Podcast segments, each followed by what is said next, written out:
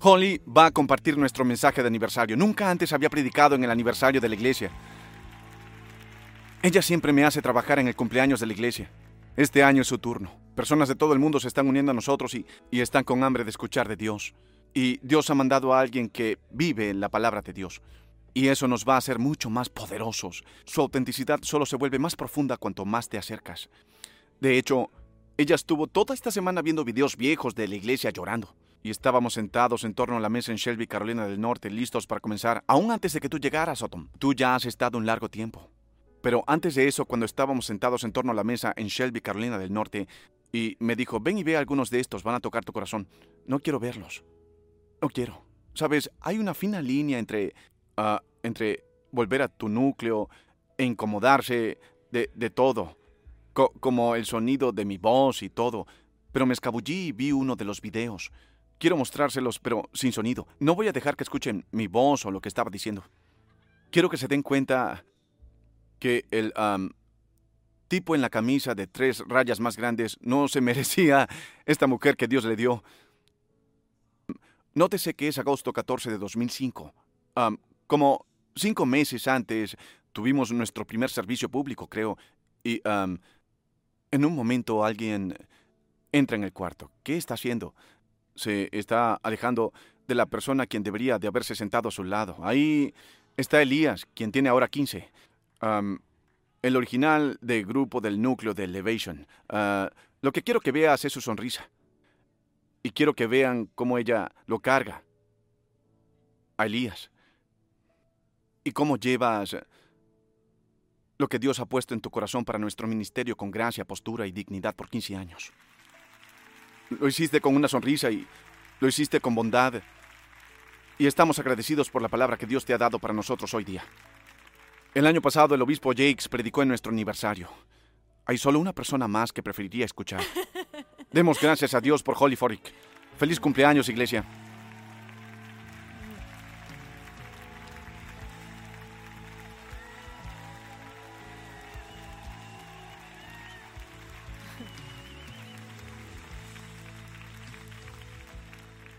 Desearía que todos ustedes tuvieran al pastor Steven como introductor.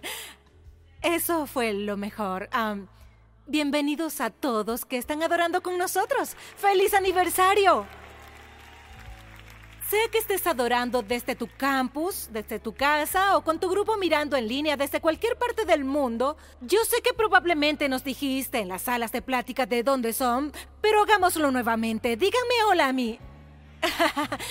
Mándame una manita saludando. Ah, estoy muy emocionada de poder estar aquí hoy día y celebrar el aniversario es una de mis semanas favoritas en nuestra iglesia. Muchachos del equipo de adoración, gracias. Ustedes son maravillosos. Y por cierto, Maverick City, ustedes han dirigido la adoración las últimas tres veces que yo he predicado.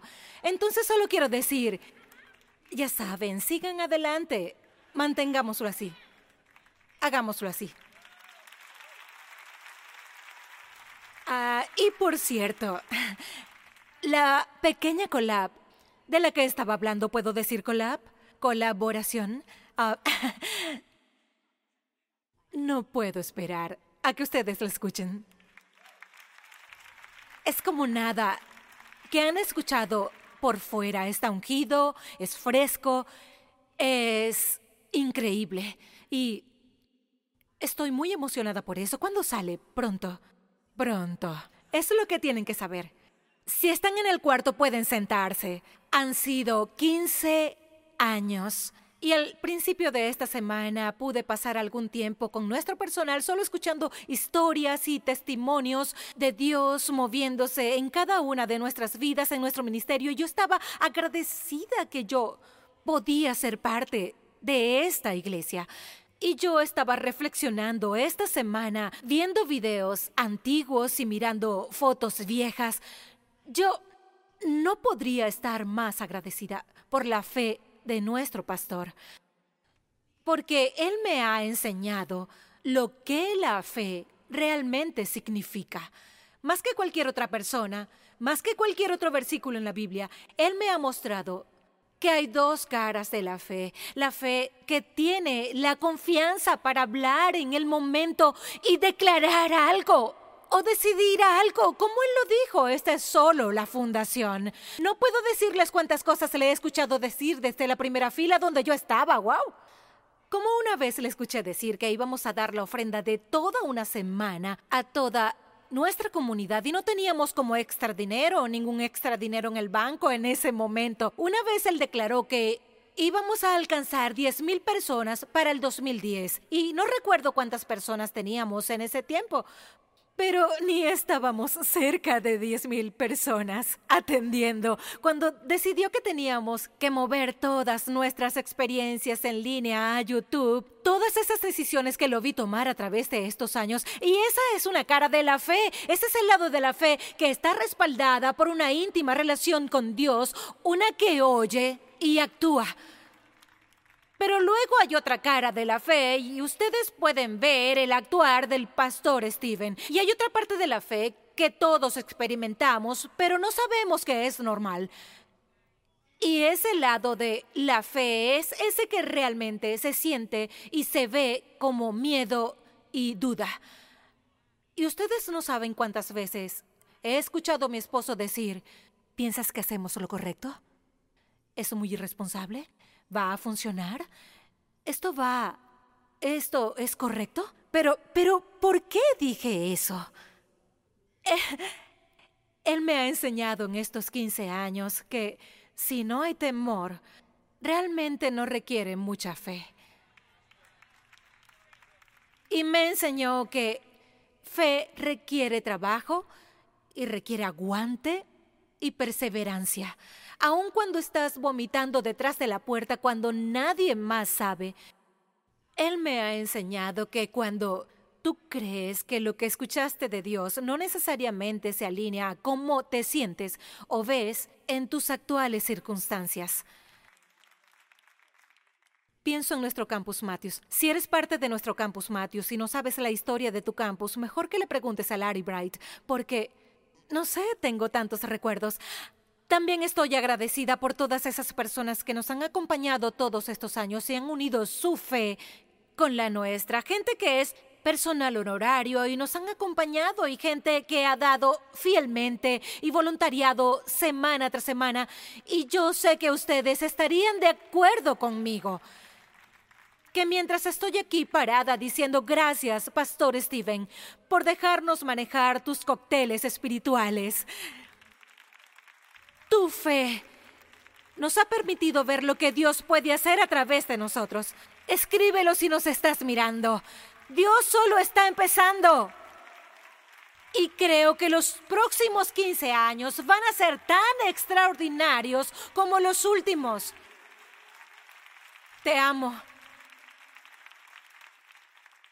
Puedo empezar a predicar, no puedo esperar a compartirles las cosas que Dios me ha estado enseñando. Yo sabía que quería predicar acerca de esto. Cuando leí la historia, y literalmente todo lo que Steven ha estado predicando en los últimos dos meses ha estado saltando hacia mí con las hojas en cada sermón, así que estoy emocionada. ¿Están listos? Bien, traje mis pantalones de predicar, así que... Voy a ajustar mi cinturón. Oremos. Señor, te agradecemos por esta iglesia. Te agradecemos por tu iglesia. 15 años pareciera como una vida entera cuando pensamos en todo lo que tú has hecho. Más que nada te agradecemos porque este es el lugar. Yo te agradezco porque este es el lugar donde me has hablado a mí.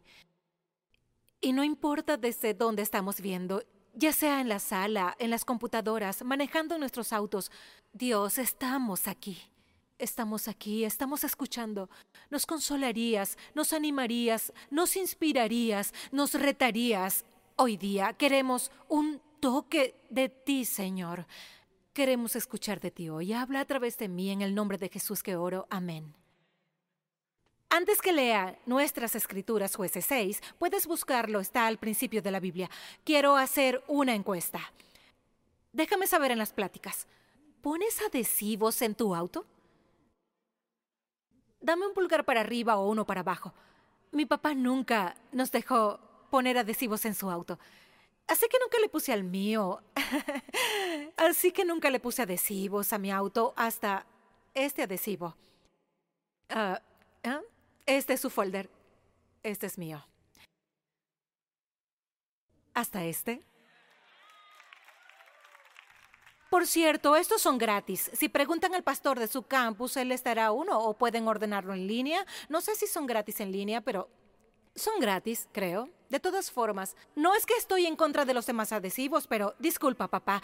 Tenía que poner este en mi auto. Y les voy a mostrar otros adhesivos que la gente pone en su auto o en sus autos. Es muy chistoso cuando ves a la gente poner sus adhesivos. ¿Qué es lo que te llevó a poner ese en tu auto. Algunos de ustedes pueden entender, ya sabes, este, nunca puse uno de este en mi auto. Escriban si han puesto uno de este en sus autos. La mayoría de estos pertenecen a padres primerizos. Y te mueves en el mundo y luego tienes uno de estos. Pero no tenemos un perro. Pero lo cómico de esto es, son adorables, ya saben, pero algunas personas se dejan llevar mucho por uno de estos.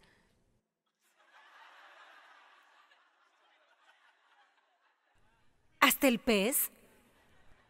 Estos son permanentes. ¿Sabes? Es tu auto. Ah, disculpen, tengo una más. Voy a ir rápido. ¿Tenemos este? Sin comentarios. Solo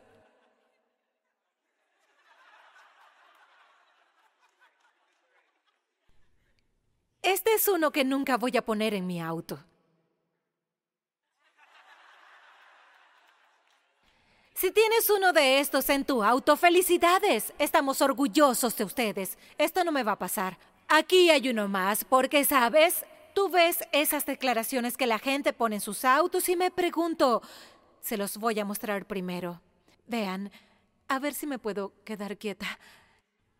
Pero, ¿qué le pasa a este sujeto? ¿Qué le pasó a este que dijo quiero un adhesivo maldito?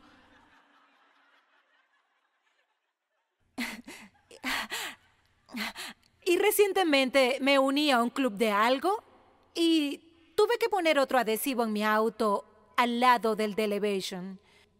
Y es este.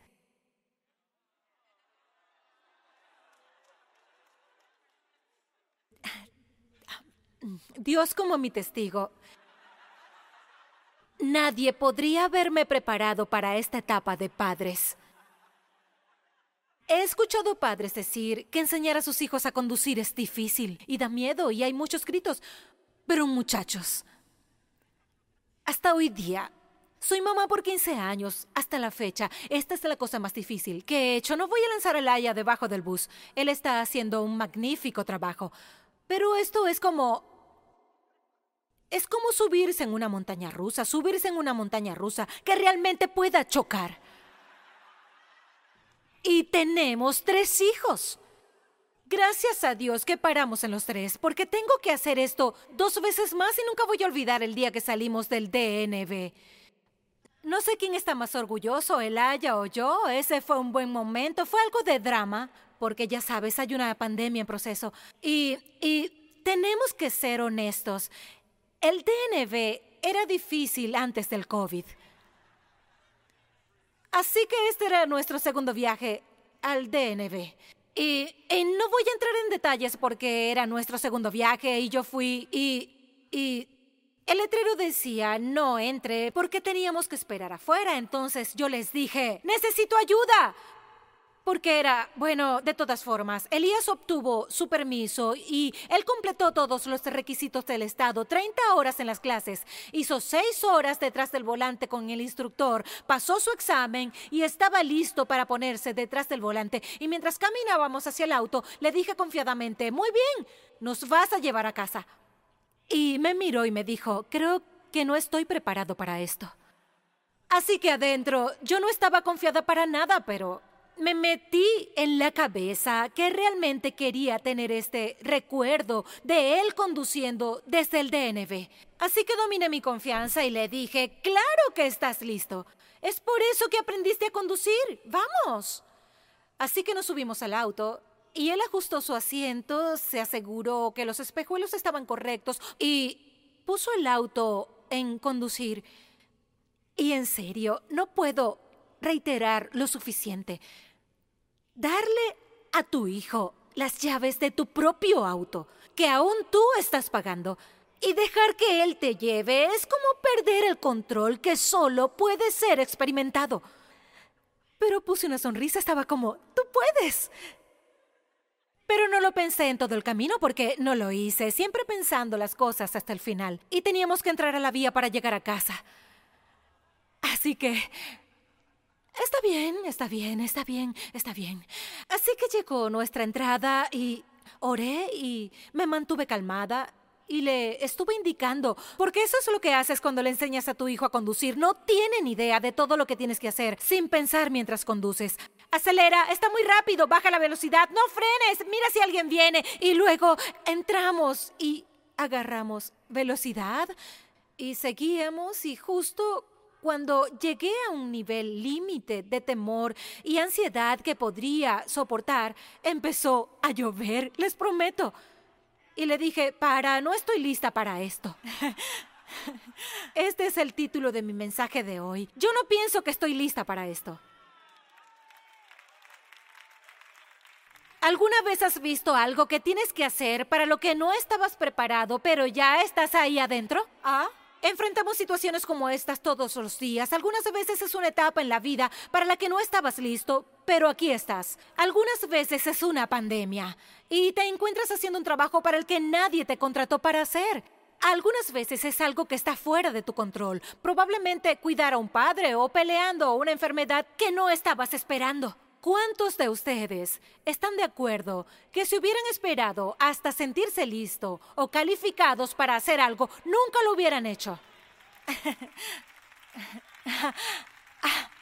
Así es la vida.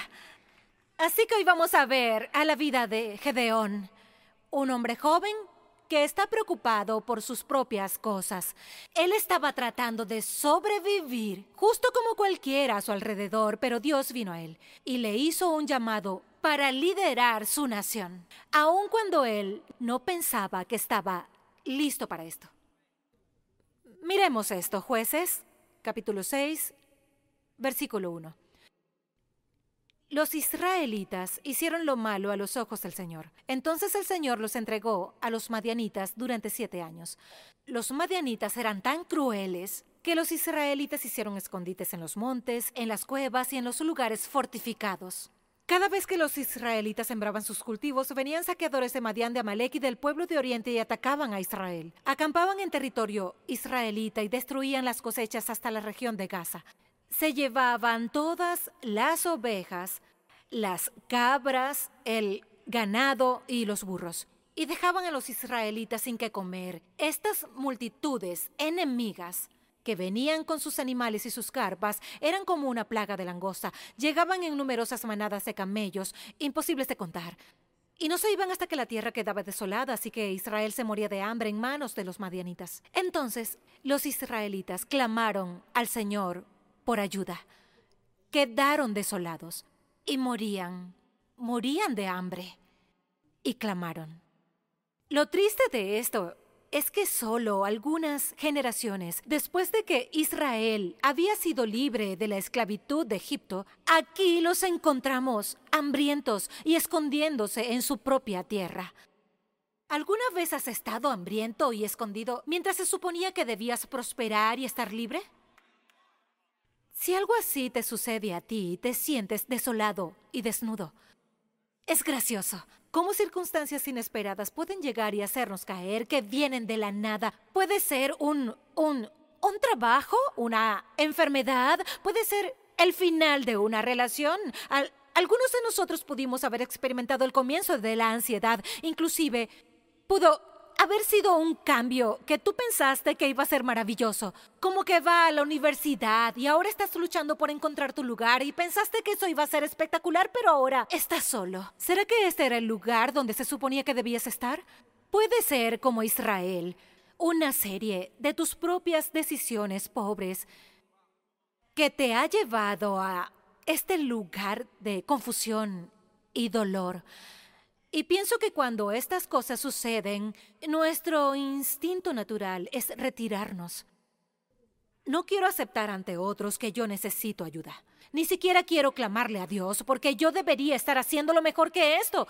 Pensamos que es por nuestra propia culpa que estamos sufriendo. Y la cosa de estar escondiéndote se siente eh, bien en el momento, pero luego te hace sentir desolado y solo. Y por cualquier razón por la que nos encontramos en este lugar, empezamos a convencernos que nadie entiende, que a nadie le importa, y entonces nos alejamos aún más. Y nos volvemos hambrientos por interacciones significativas con otros y hambrientos de aceptación y te hace llegar al modo de búsqueda. ¿Alguna vez has estado en modo de búsqueda y estás enojado con todos y estás enojado con el mundo? Estás tratando de satisfacer tu alma en todos los lugares que no te llenan y es aquí donde encontramos a Israel justo en este momento. Me pregunto si tú te puedes relacionar, si alguna vez has experimentado este sentimiento. Ellos saben que ese no es su lugar. Ellos saben que no tendrían que continuar viviendo de esta manera. Y la Biblia nos dice que llegaron al punto donde estaban tan desesperados que clamaron al Señor por ayuda. Y veo que es muy interesante que algunas veces tenemos que llegar tan abajo para finalmente clamar al Señor. No te preocupes, el sermón no es deprimente, porque Dios escucha nuestro clamor. Eso es lo que tienes que saber hoy. Y en mi experiencia, Dios escucha mi clamor, pero usualmente el alivio viene en forma de acción de mi parte. Algo que voy a tener que hacer, y es ahí donde quiero pasar el tiempo el día de hoy. Un ángel viene a Gedeón y él lo va a llamar a actuar.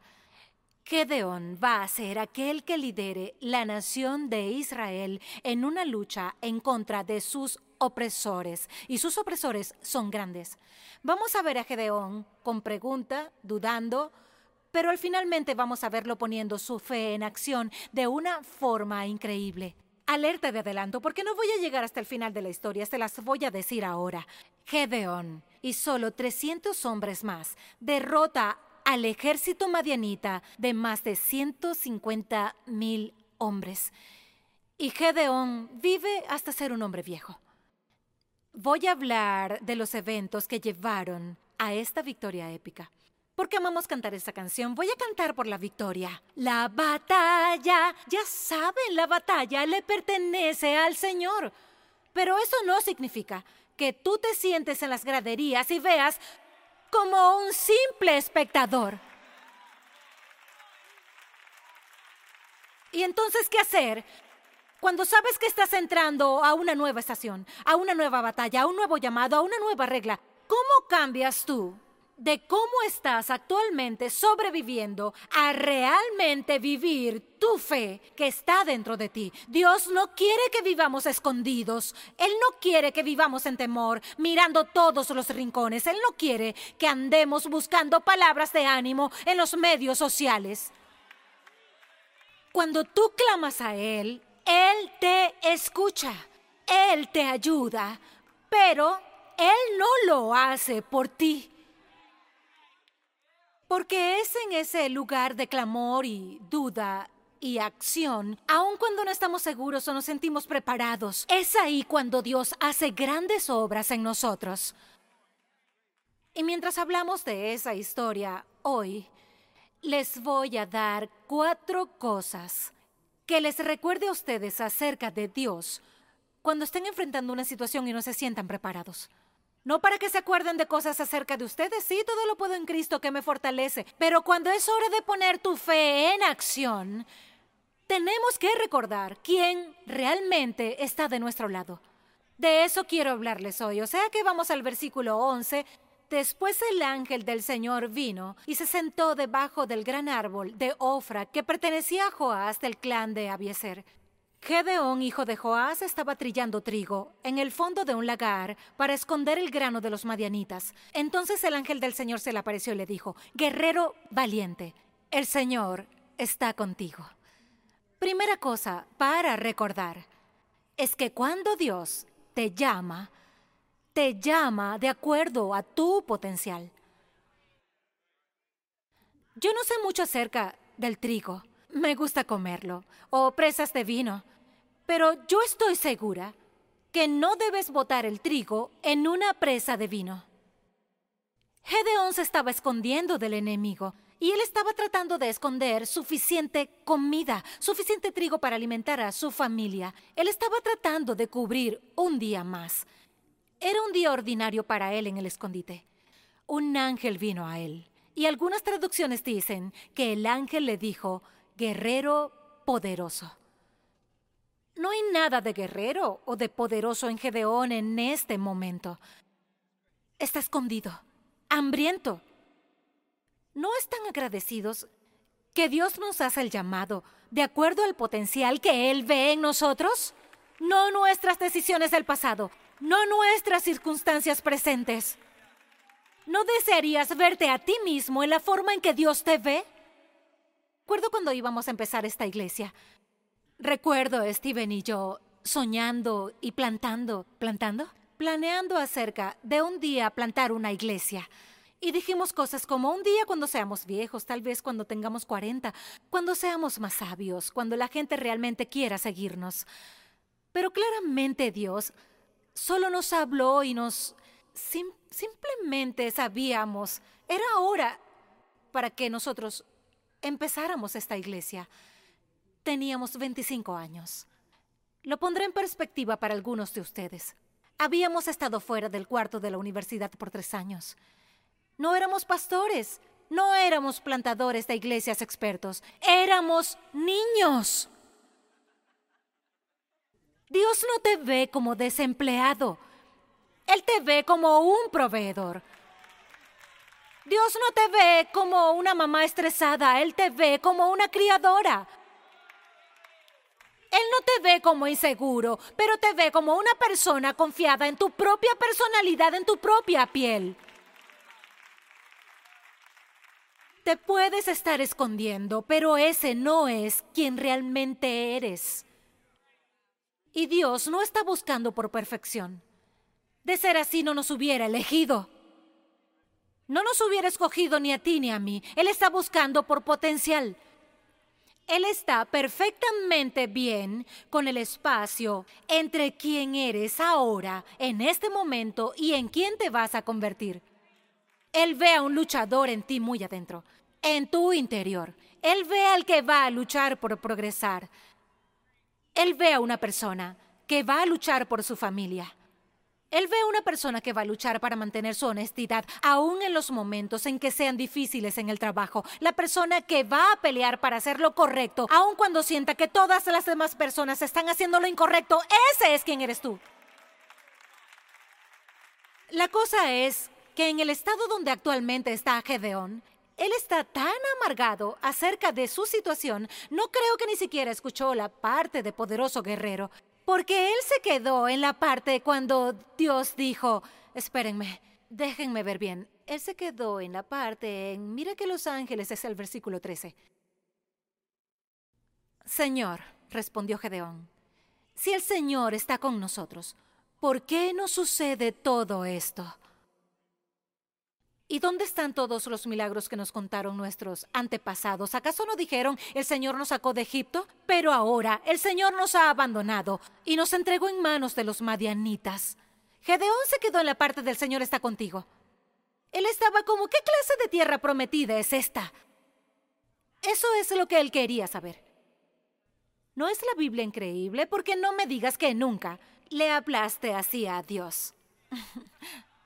No me digas que nunca has orado diciendo, ¿dónde estás y por qué está sucediendo esto?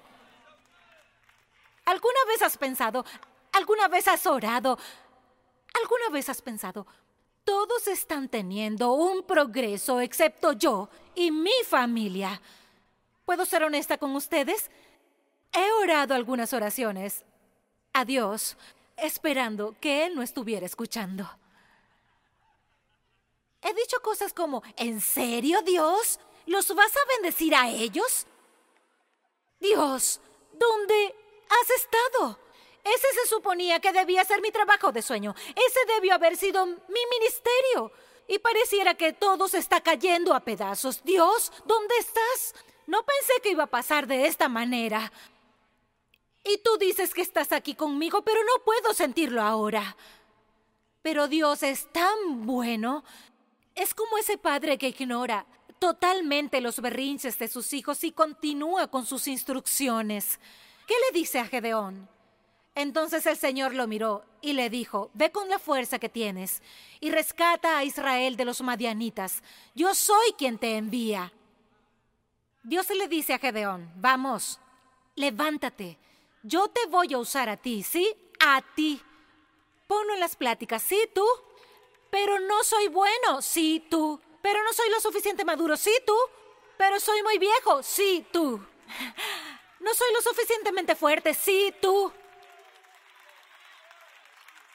Tú. De donde quiera que nos mires, Dios quiere usarte a ti. Siéntate, mi segundo punto es este. Dios te prepara en el camino. Solo puedo decirte ahora, sí tú, pero nunca te vas a sentir listo. Y nunca te vas a sentir lleno de fe todo el tiempo. Sentirse lleno solo dura un momento.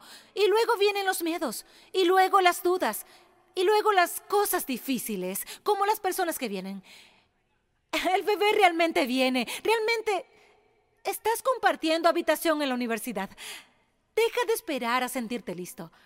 Deja de poner excusas a lo que puedes hacer, las cosas a las que estás llamado a hacer. Déjenme ser un poco más clara. La mayoría del tiempo, en mi experiencia, Dios no me llama a hacer algo nuevo. Me llama a hacer algo que ya estoy haciendo, pero con una mejor actitud y un mayor propósito. Y la tentación es dejar de hacer lo que estás haciendo y empezar a hacer algo nuevo. Creo que necesito un nuevo matrimonio, una nueva iglesia, un nuevo trabajo. Ya no puedo hacer eso, no tengo la fuerza de seguir adelante con esta relación, pero Dios le dijo a Gedeón, vamos, la fuerza que tú tienes es suficiente para este momento.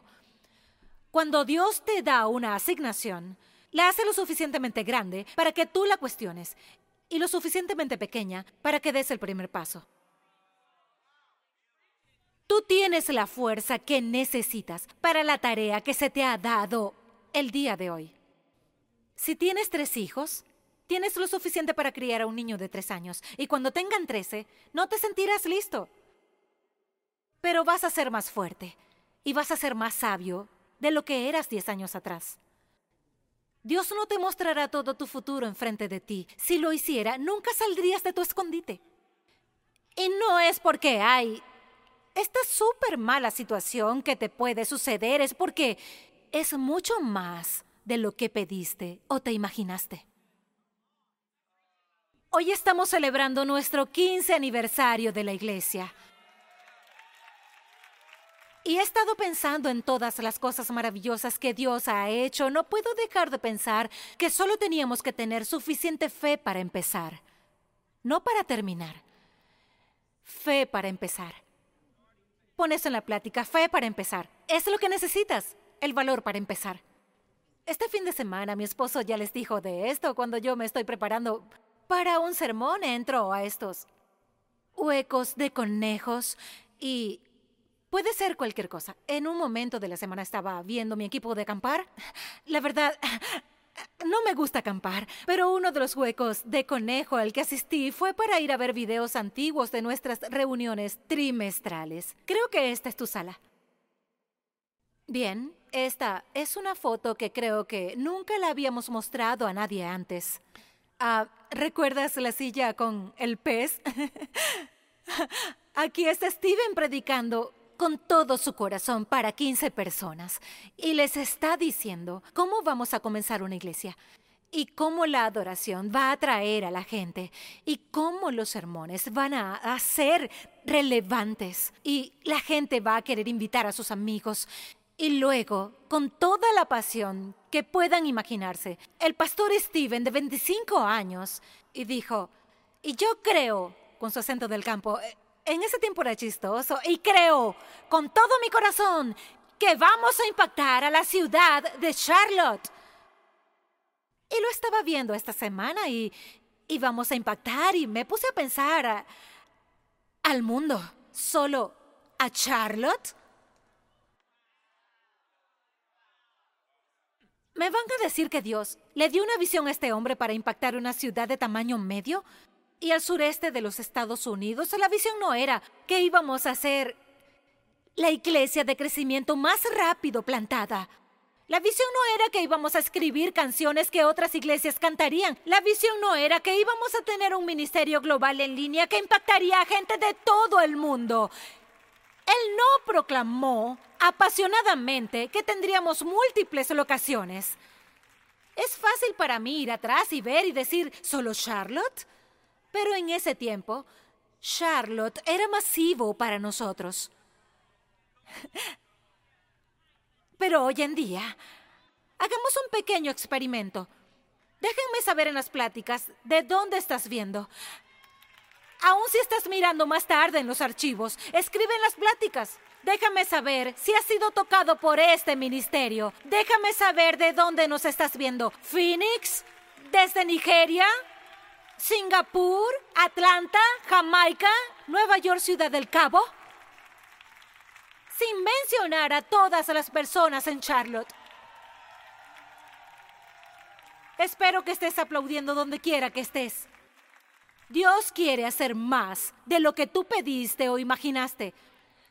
Pero el día de hoy, Él te da la fuerza que necesitas ahora mismo. Eso es todo. La cosa acerca de la fuerza es, es desarrollada en el camino, volviéndote un poco más fuerte. Es así como la fe crece. El punto de la fe es que tú mires atrás y mires qué tan lejos has llegado y que mires al frente y que sientas un poco de miedo. Me encantó el sermón de la semana pasada. El pastor Steven dijo los mismos demonios, diferentes niveles. Pero él nos dijo que podríamos luchar las mismas batallas, pero tú eres quien eres fuerte y estás peleando estas batallas. Y no estás luchando esta batalla solo. Una y otra vez, Dios continúa diciéndole a Gedeón, yo voy a estar contigo. Versículo 15. Pero Señor, respondió Gedeón, ¿cómo podré yo rescatar a Israel? Mi clan es el más débil de toda la tribu de Manasés, y yo soy el de menor importancia en mi familia. Gedeón todavía no está al borde de este plan. Él continúa diciéndole a Dios que él no es la persona correcta para esto, que no es lo suficientemente bueno, que no viene de una familia de antecedentes fuertes.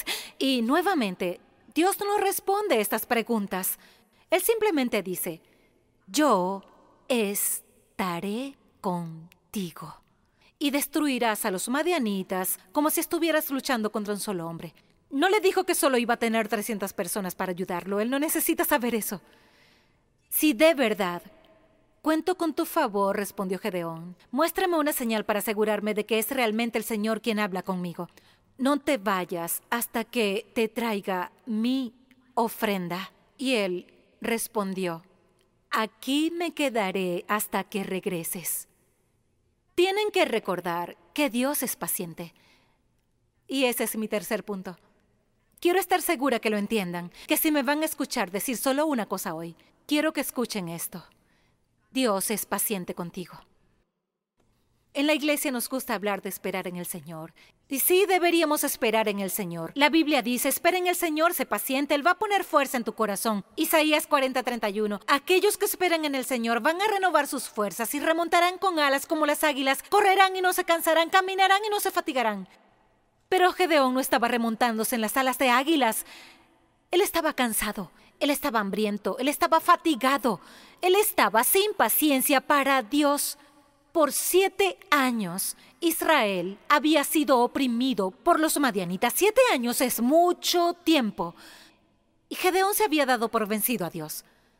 ¿No están agradecidos que servimos a un Dios que nunca se rinde de nosotros? Él es tan paciente. A todos les gusta citar Isaías 40:31, pero ¿sabes lo que dice el versículo 28? Lo mostraré. Dice, ¿acaso nunca han oído? ¿Nunca han entendido? El Señor es el Dios eterno, el creador de toda la tierra. Él nunca se debilita ni se cansa. Nadie puede medir la profundidad de su entendimiento. El ángel le dijo a Gedeón, Yo voy a esperar aquí hasta tu retorno. Y yo creo que Dios ahora está esperando por ti, justo donde lo dejaste. Está esperando que vuelvas a Él. Él es paciente con tus preguntas. Él es paciente con tus miedos. Él es paciente con tus decisiones pobres. Él está esperando que vuelvas a Él. He luchado tanto con este mensaje porque continúo preguntándole a Dios, Gedeón va a ir a hacer este sacrificio y Dios lo está llamando a hacer algo y continúo preguntándole a Dios, ¿qué significa el llamado para nosotros en este momento, hoy en día, en el 2021? Porque la palabra llamado es una palabra tan religiosa. Yo crecí en una iglesia bautista del sur y nos encantaba hablar del llamado. Cuando tú estabas por tener un nuevo pastor, venía y predicaba a la congregación y era llamado, considerado para el llamado. Nunca supe qué significaba eso, pero no sé. Luego, este pastor que estaba predicando para ser considerado para el llamado te daba una invitación para que tú aceptes el llamado de Dios. Usualmente esto significaba cosas como un llamado para unirse a la iglesia, o un llamado para el campo misionero, o un llamado para un ministerio de tiempo completo. O significaba que era un llamado para simplemente rendir tu vida a Jesús. Dios te puede llamar a hacer muchas cosas, pero el llamado más importante es el cual tú decides rendirle tu vida a Cristo. Y yo pienso que esto es lo que Dios está llamando a Gedeón. Lo estaba llamando a una tarea específica, pero también lo estaba llamando fuera de su modo de supervivencia y a tener una relación con Él. Le decía una y otra vez, yo voy a estar contigo. ¿Sí? ¿Tú?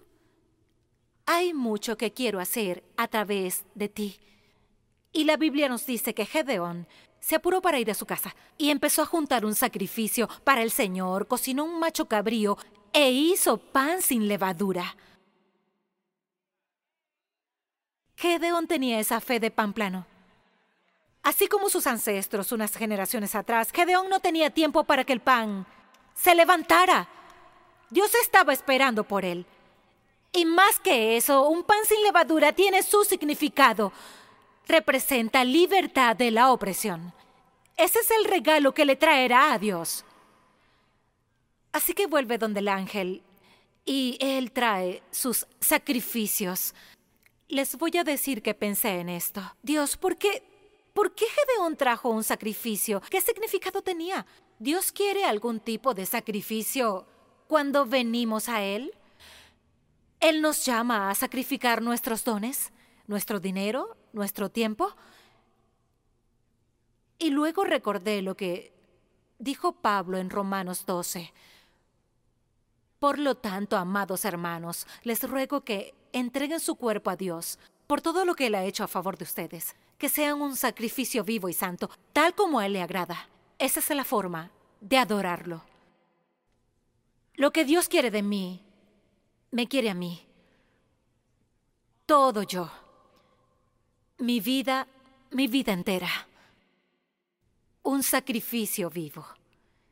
Una vez que entiendo que el propósito de mi vida no es lo que logro, es con quién lo logro. Es por eso que Dios le decía a Gedeón, yo estoy contigo. Sí, lo estaba llamando a realizar algo, pero el punto es que Gedeón entendiera que Dios lo quería a él y que Dios iba a esperar pacientemente hasta que Gedeón aceptara este llamado. Así que Gedeón trajo el sacrificio, pero era costoso. Es costoso traer tu vida de nuevo. Trajo un macho cabrío y pan y estaban hambrientos. Y para mí el sacrificio de Gedeón estaba diciendo, Dios, esto es todo lo que tengo, porque yo sé que tú eres el único que realmente me llenas. Lo diré de nuevo, Dios espera por ti, ahora mismo.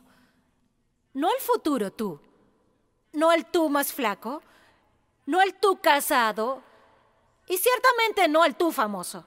No necesita que tú seas famoso para usarte. Él está esperando que tú vengas a Él con todo lo que a ti no te gusta de ti mismo.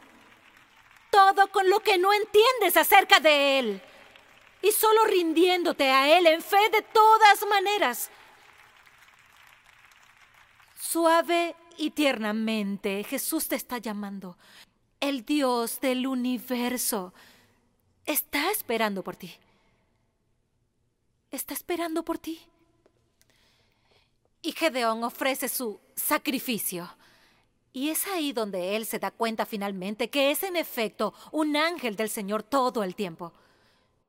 Y la Biblia nos dice, no te preocupes, le contestó el Señor, no tengas miedo, no morirás. Entonces Gedeón construyó un altar al Señor en ese lugar y lo llamó Yahweh Shalom, que significa el Señor es paz.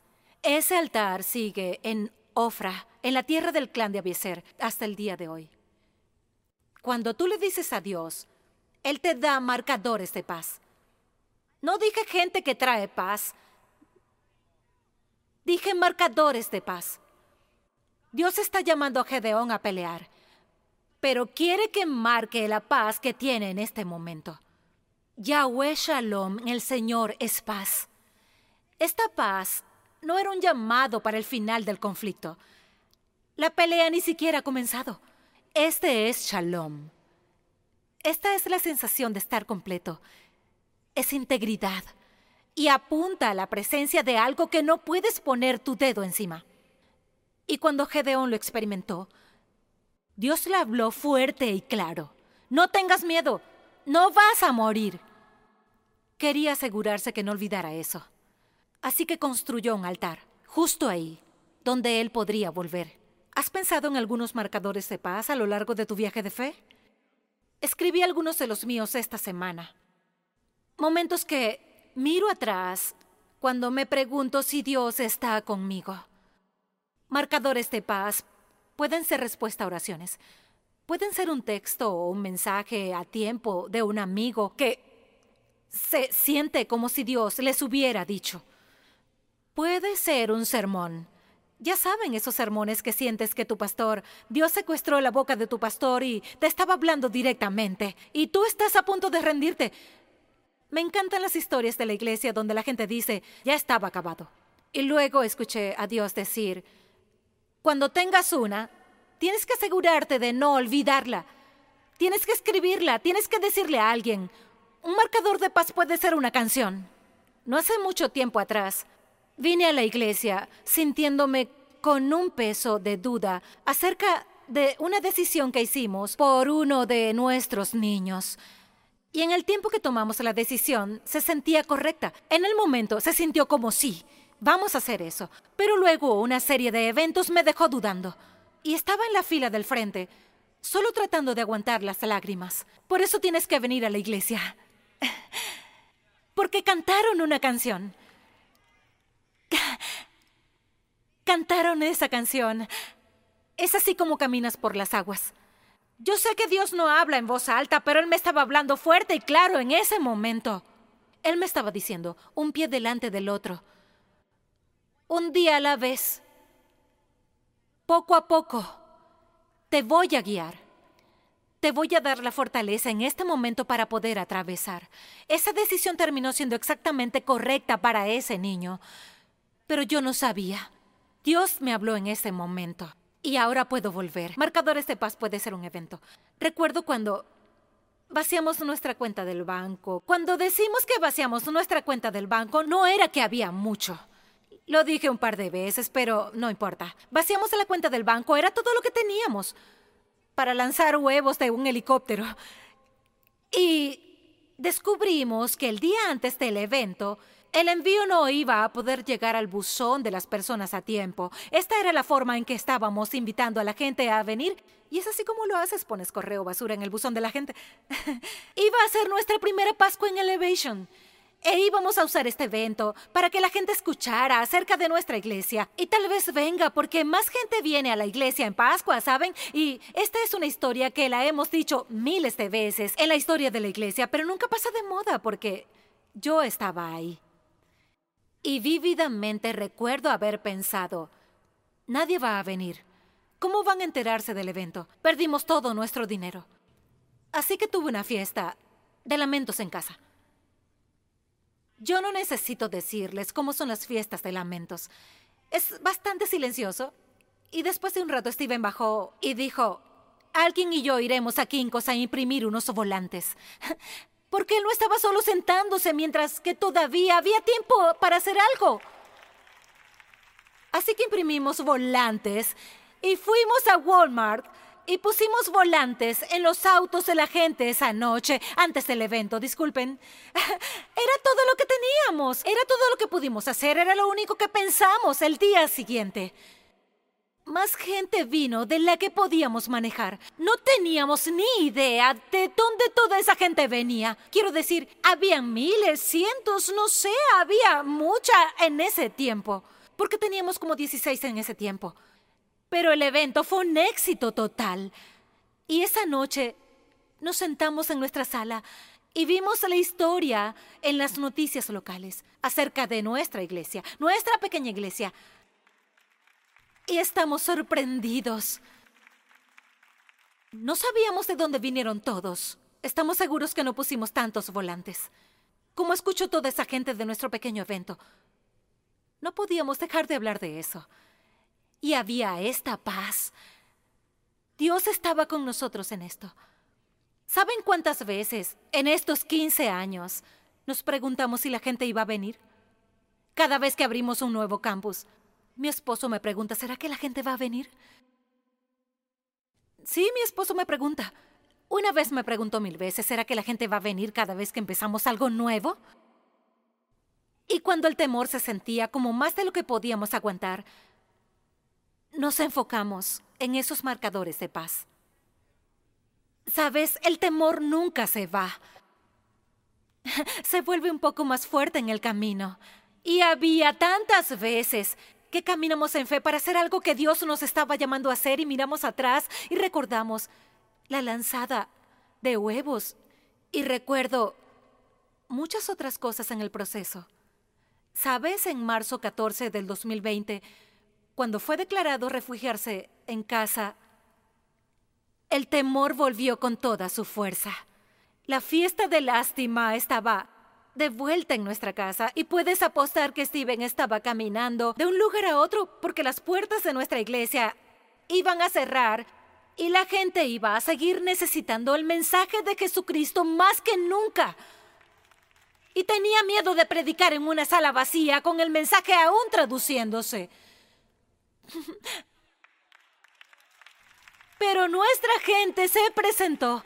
Se presentó en las pláticas. Ustedes continuaron dando. Y saben que durante el año pasado, los pastores de los campus y nuestro personal tuvimos que pelear para reinventar la forma en que hacemos iglesia.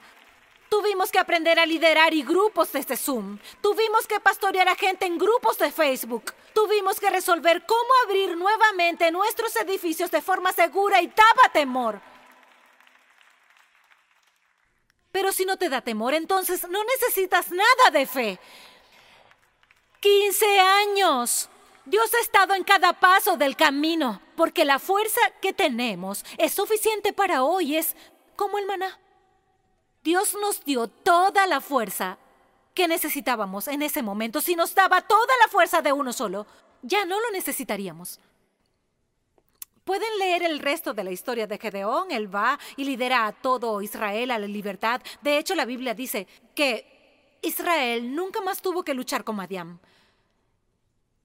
Y creo que el mensaje de hoy no es acerca de la batalla de Gedeón con Madián es acerca de su batalla de restaurar su fe en Dios.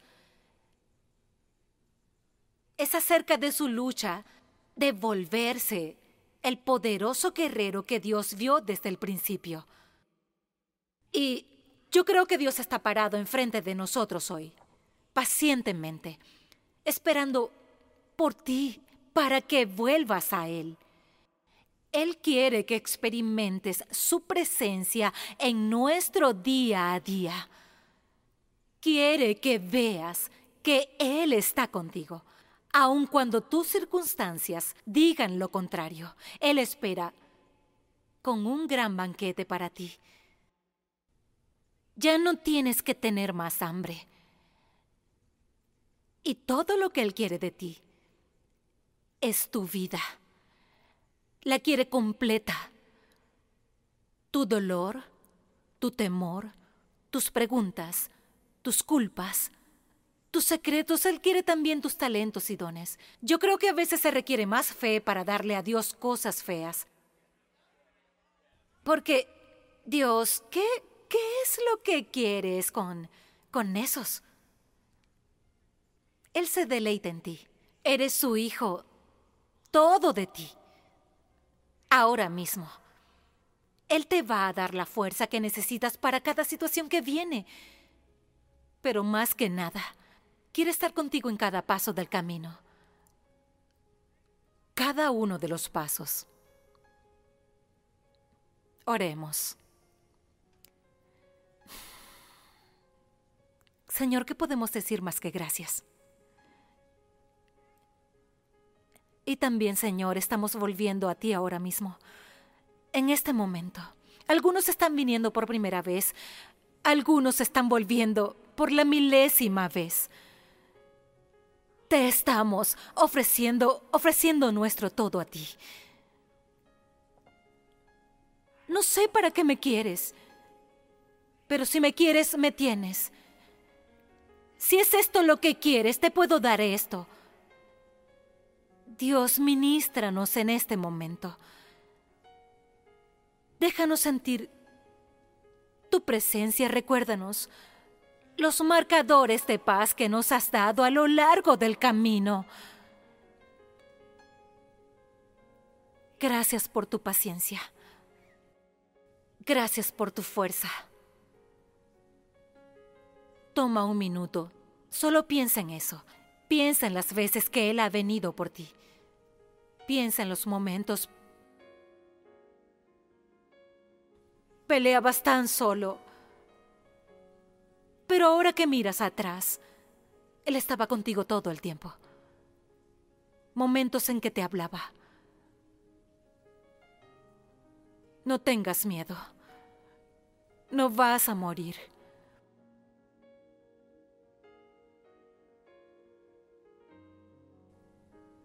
Dios, aquí está mi vida.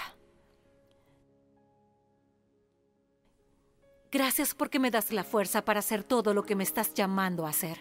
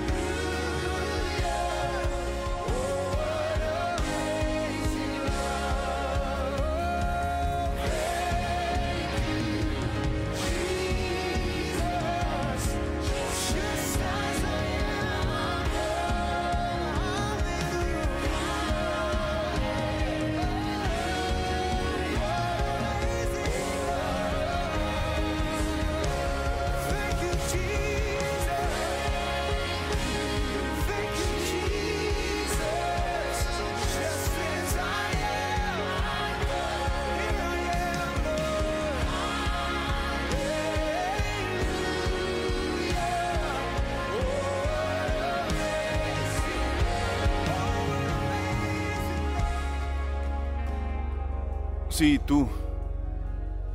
Sí, tú. Sí, tú. No, yo. No podría ser yo.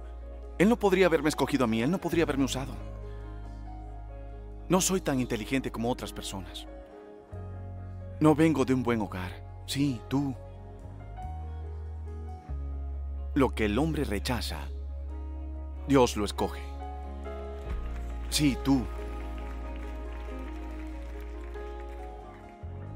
Tú podrías ser el más pequeño, tú podrías ser el más solitario, tú podrías estar en el lugar más bajo de tu vida. Pero como Holly dijo, Jesús está llamando. Ahora podrías inclinar tu rostro. Cierra tus ojos. Pon las distracciones a un lado y escucha a esa voz. Es un susurro. No podrías escucharlo con tus oídos, sino con tu espíritu. Esta sería la voz que ha estado contigo tu vida entera antes de que las otras voces tomaran cargo. La voz del Padre, dando la bienvenida nuevamente a casa. Ahora quiero hacer un llamado al mundo entero en el aniversario de nuestra iglesia para cualquiera que nunca haya hecho la decisión de poner su fe en Jesucristo o hizo esa decisión, pero se ha estado escondiendo quiero enviar una invitación de bienvenida y decirte que la mesa ya está preparada y la deuda ya está pagada y Cristo ya murió y ya está cubierta, ya está hecho. Lo único que te queda por hacer es recibirlo. Así que ahora ora conmigo en voz alta donde quiera que estés. Todas las personas en la habitación orando en voz alta para el beneficio de aquellos que están viniendo a Dios o que están volviendo a Dios. Ora conmigo ahora mismo, Padre Celestial. Hoy día es mi día de salvación. Yo creo que Jesucristo es el Hijo de Dios y el Salvador del mundo. Yo creo que Jesús murió por mis pecados y resucitó para darme vida. Recibo esta nueva vida. Hazme una nueva creación. Yo soy un hijo de Dios. A la cuenta de tres, simplemente oren conmigo. Díganlo en el chat. Digan, yo recibo a Jesús. Uno, dos, tres. Yo recibo a Jesús. Si estás en la habitación, muestra tus manos ahora mismo. Sube tu mano ahora mismo. Yo vengo tal como soy, sin una súplica, pero por la sangre que Jesús derramó por mí. Y Él es suficiente. Y tú eres suficiente. Sí, tú. Sí, ahora. Sí, ahora. Hoy es el día. Eres nueva creación. Eres un hijo de Dios. Tú eres amado. Tú eres aceptado. Tú eres alguien. Vamos a celebrarlo con tus manos elevadas al cielo. Vamos a celebrar esa bienvenida. Oh, gracias Jesús. Gracias Jesús.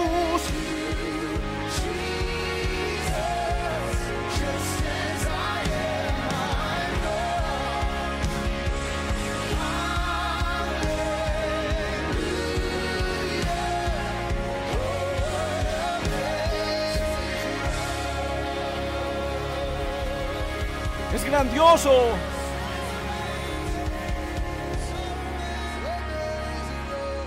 Vamos, démosle gracias a Dios por su amor increíble, por su gracia increíble,